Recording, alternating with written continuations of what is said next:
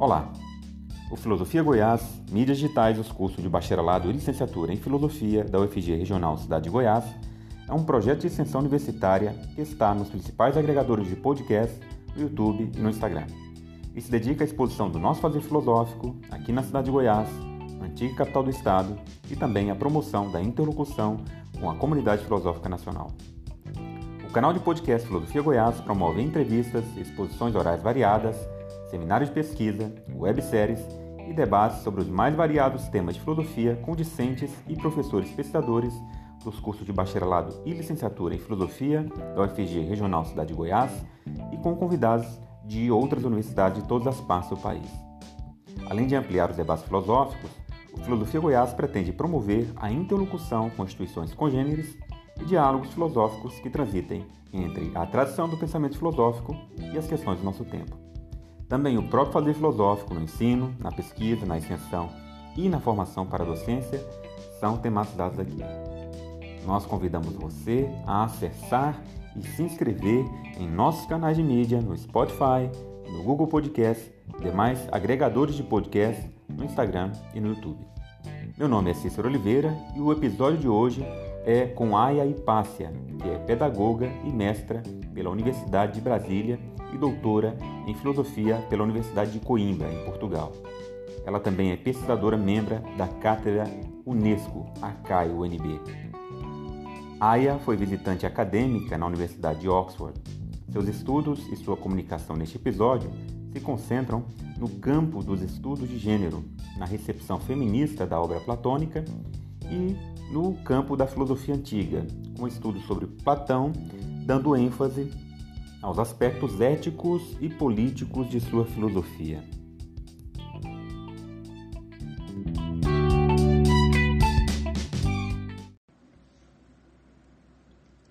Falarei um pouco do meu envolvimento acadêmico com a filosofia e assim apresento alguns caminhos de investigação nesse campo.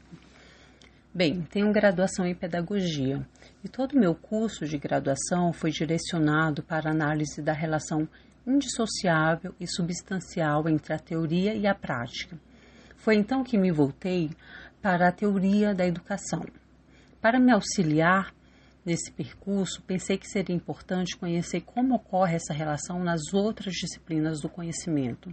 Passei então a cursar disciplinas concomitantemente às matérias obrigatórias do curso de pedagogia em departamentos como da antropologia, sociologia, ciência política e o da filosofia.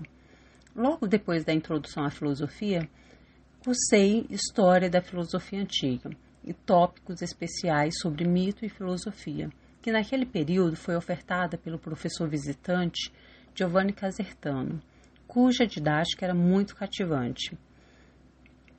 Passei a frequentar as reuniões do grupo de pesquisa da Cátedra Unesco Arcai, UNB.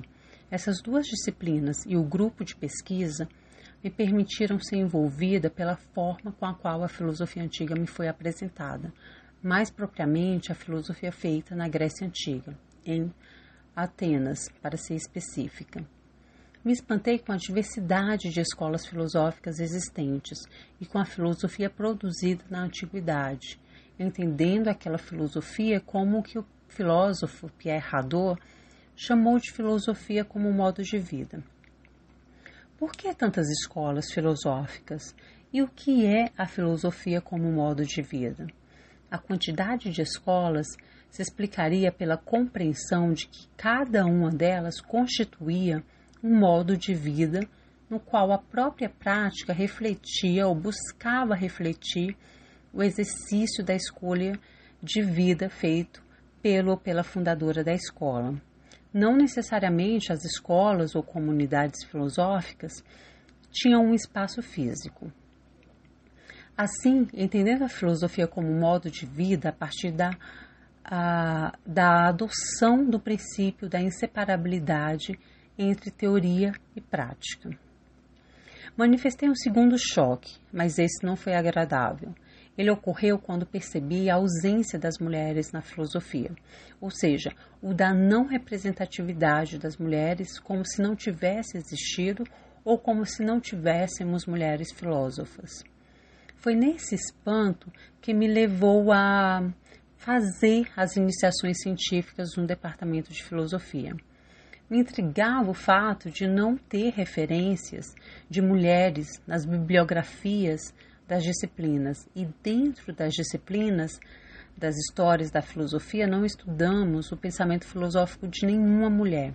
Aliás, naquele momento, nem professoras filósofas o departamento tinha, pois a única professora mulher estava afastada para a qualificação. A ausência de filósofas nas indicações de bibliografias persistiu nas demais disciplinas. Nenhuma filósofa, seja morta ou viva, teve sua obra filosófica como, como objeto de estudo. A partir das pesquisas realizadas nas duas iniciações científicas, uma das conclusões tiradas sobre esse aspecto foi que essa conjuntura se deve ao, ao apagamento histórico, ao que chamei de uma amnésia estratégica, e não pela inexistência de filósofos. Buscando por filósofas antigas, encontrei algumas, e como parte considerável dos filósofos gregos antigos, o que restou delas foram doxografias ou algum pequeno fragmento. Porém, diferentemente dos filósofos, o material preservado das filósofas não tiveram o mesmo tratamento. Essa questão ainda se configura como um problema, o que se concluiu a partir do estudo foi a necessidade de realizar um trabalho de desmontar os procedimentos com os quais as epistemologias dominantes se compuseram e assim abrir caminhos para construirmos lugares compostos por epistemes mais diversas. Prossegui em minha dissertação com as análises dos discursos em alguns textos antigos, que estão dentro do escopo da filosofia, da dramaturgia, da poesia e dos oradores. Os analisei com o fito de entender qual discurso emitido naqueles textos sobre as mulheres. Uma das minhas questões foi de que forma e em quais contextos eles, os discursos sobre as mulheres, apareciam. Tomei então os discursos sobre as mulheres como doxai, ou opiniões, isto é, as opiniões que os atenienses tinham das mulheres. Assim, dividi essas duas opiniões em dois conjuntos, o da imagem e o da identidade. Aqueles discursos, as opiniões que constituíam uma imagem das mulheres de forma menos rígida e com possibilidade para desconstrução, esses foram classificados como imagem. Por outro lado, os discursos que analisei e coloquei no conjunto da identidade apresentavam uma doxa, uma opinião sobre as mulheres, como se aquela opinião não fosse somente uma imagem, mas correspondesse à natureza das mulheres, ou seja, fixavam a identidade como se ela fosse dada e não fruto de um acúmulo histórico de imputação de práticas.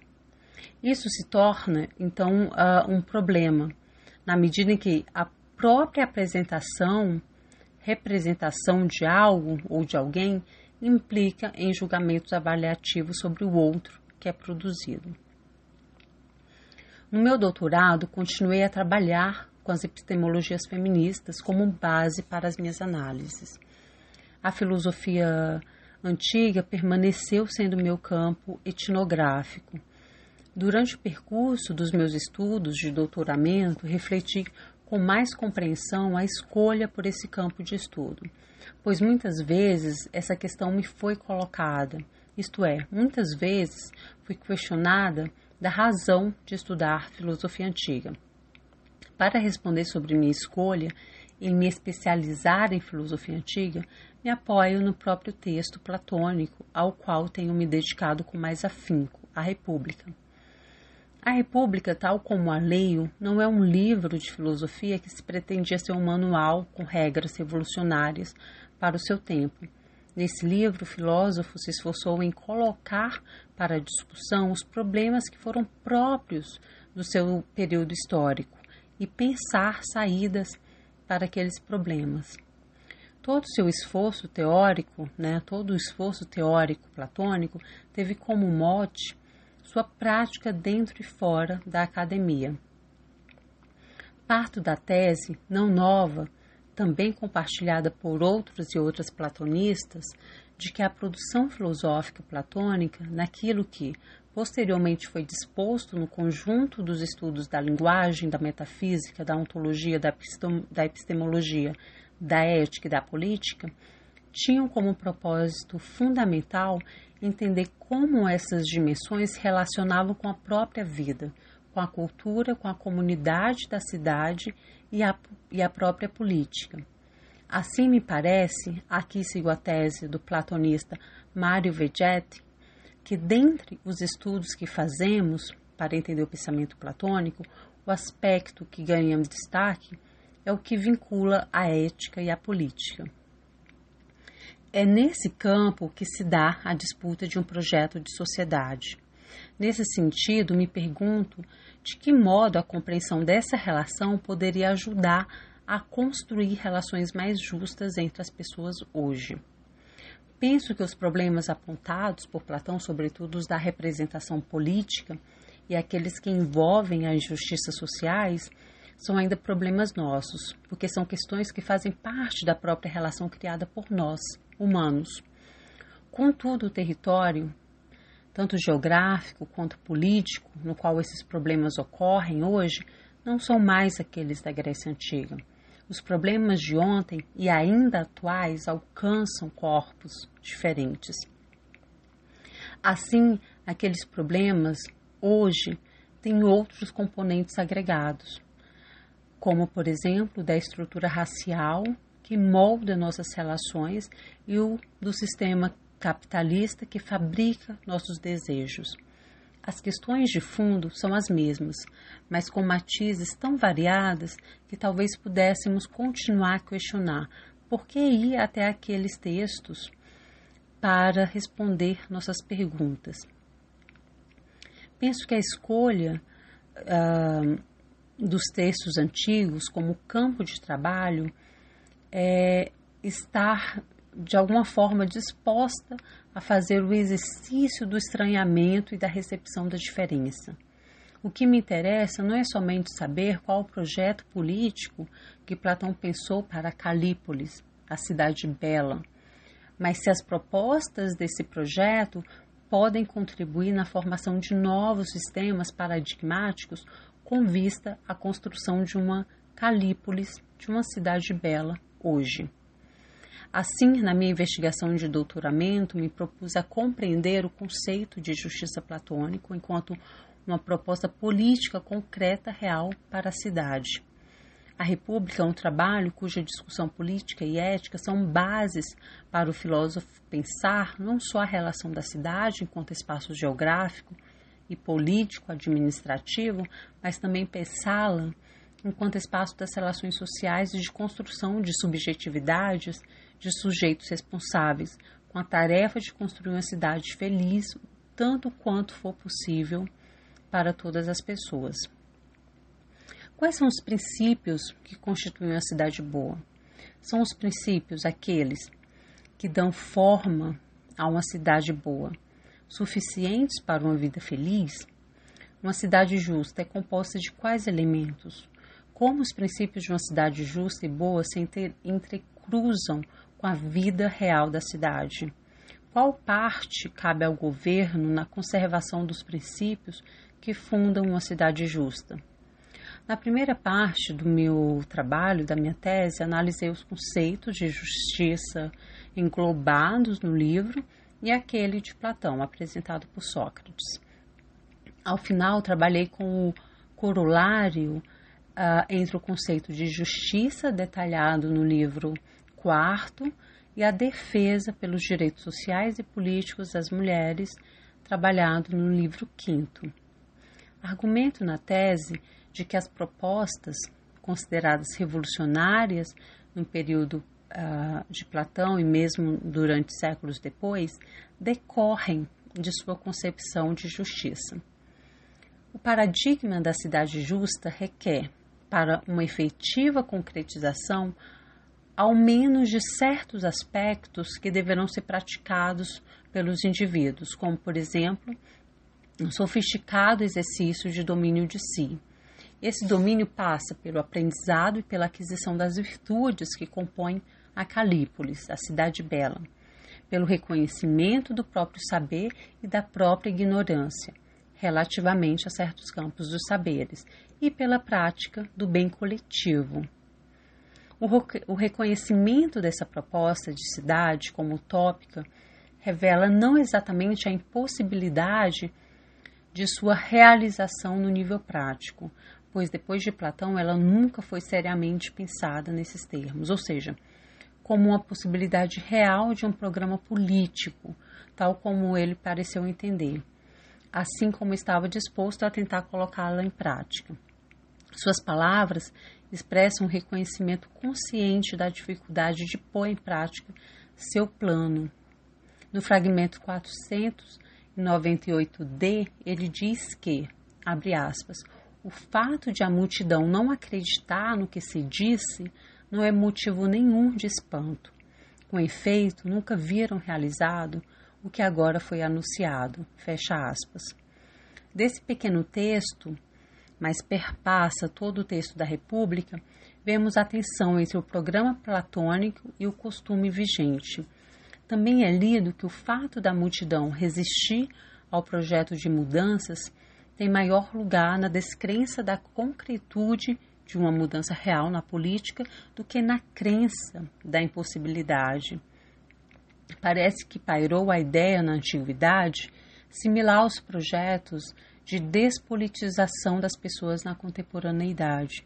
Projeto de despolitização que consiste em naturalizar as vidas precárias como se fossem da ordem da natureza, não da produção política e social da desigualdade. O que se concluiu no decorrer dos meus estudos da República e reflexões sobre o que qualifica uma cidade justa é, em grande parte, aquilo que Platão já trouxe, isto é, criar maneiras de eliminar as diferenças na dimensão do acesso a bens básicos para uma vida boa. O conhecimento de si é fundamental no processo de mudança de paradigma, todavia, tão importante quanto é a construção de vínculos com as demais pessoas nesse curso. Nesse ponto, parece que novamente Platão esteve atento à questão ética primeira, que é precisamente aquela de se ver dentro da conexão que o eu estabelece com o outro. Pensar a política da cidade é pensar nos sujeitos no coletivo. As noções de individualização enquanto a formação de indivíduos independentes, tal como se construiu ilusoriamente na modernidade, é insustentável na proposta de uma cidade justa. Essa noção é produtora, como diria a filósofa contemporânea Judith Butler, de vidas precárias. A precariedade da vida ocorre na falta de uma rede de apoio. As redes de apoio não são construídas porque têm a seu favor a noção de independência dos sujeitos, enquanto que em cidades mais justas o que se tem é a noção de que nossas vidas são vulneráveis. O reconhecimento da vulnerabilidade nos habilita a construir a proteção das pessoas, sem, contudo, uniformizar as vulnerabilidades que cada uma tem, dadas as circunstâncias de nascimento e de oportunidades. As injustiças sociais, geralmente, são derivadas daquelas de classe, de gênero, de raça, de geração, dentre outras entendê-las como conjunto que funciona para aumentar ou diminuir as condições básicas para uma vida digna, permite ao governante ou à governante construir relações de cooperação dentro do espaço coletivo. Com isso, se evita a precariedade das vidas e aumenta o grau de segurança e felicidade das pessoas.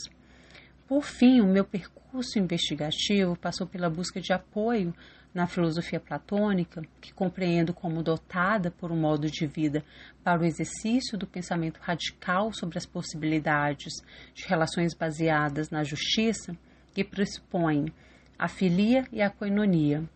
Concluo, concluo que há possibilidades concretas para provocar e fazer as mudanças no nível social de modo a garantir uma vida feliz para todas as pessoas, tanto quanto for possível.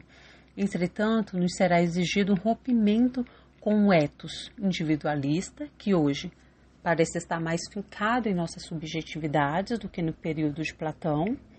Precisaríamos romper ou equilibrar o ímpeto da ganância e do excesso, né, da hibris e da pleonexia, esse ego que quer tirar vantagem na primeira oportunidade que tiver, e teríamos que fazer um esforço para aprender o que parece que se perdeu, que é o ato de dialogar, mas não me referindo ao diálogo ao qual estamos habituados, mas sim com um diálogo de ouvidos atentos, esse diálogo que só existe com a presença do outro, um diálogo com parresia, com franqueza.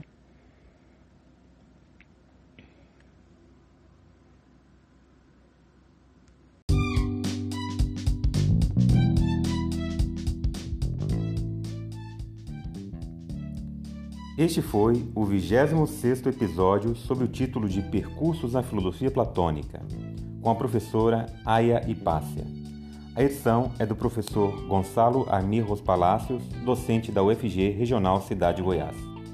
Nós somos o Filosofia Goiás, uma atividade de extensão universitária ligada aos cursos de bacharelado e licenciatura em Filosofia da UFG Regional Cidade de Goiás, antiga capital do estado. Além do Anchor, Spotify, e Google Podcast, você pode nos acompanhar no Instagram e no YouTube e entrar em contato conosco pelo e-mail